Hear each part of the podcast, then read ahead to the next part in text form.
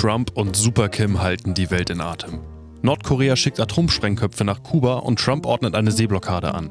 Bunker haben Hochkonjunktur und in der ARD wird die erste Folge der US-amerikanischen Erfolgsserie Bonanza ausgestrahlt. Was sonst noch so passiert ist in der Kalenderwoche 32 im Jahr 1922, äh, 2017, hört ihr in Demiseers Wochenrückblick. Montag. Der französische Restaurantkritiker Christian Millot ist gestorben.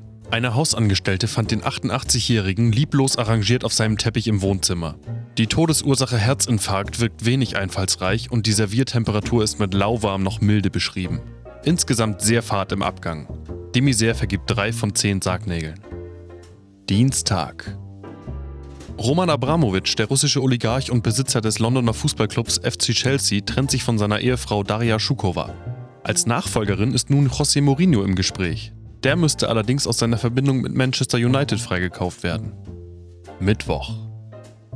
Bei der Leichtathletik-WM in London kursiert das Norovirus und setzt zahlreiche Athleten außer Gefecht. Für das Finale im Staffellauf der Herren wurden kurzerhand Freiwillige aus dem Publikum in die Manege gebeten, um die Teams aufzufüllen.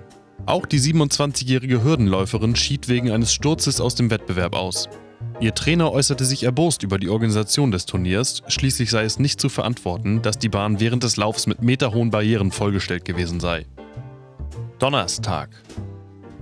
Die Eierkrise bestimmt weiterhin die Medienlandschaft. Im Zuge des Fipronil-Skandals kam es in den Niederlanden zu zwei Festnahmen. Die beiden Hühner waren jedoch sehr glücklich über ihren Arrest. Schließlich hätten sie in ihren Zellen in U-Haft wesentlich mehr Beinfreiheit als in ihren Legebatterien. Freitag. McDonald's will Heißgetränke künftig in Porzellan- und Glasgeschirr servieren. Die nun überflüssig gewordenen Pappbecher werden eingestampft und zu Burgerbrötchen verarbeitet. Aus, vorbei, Wochenende. Ich verziehe mich jetzt vor die Glotze und gucke alle Partien des DFB-Pokals.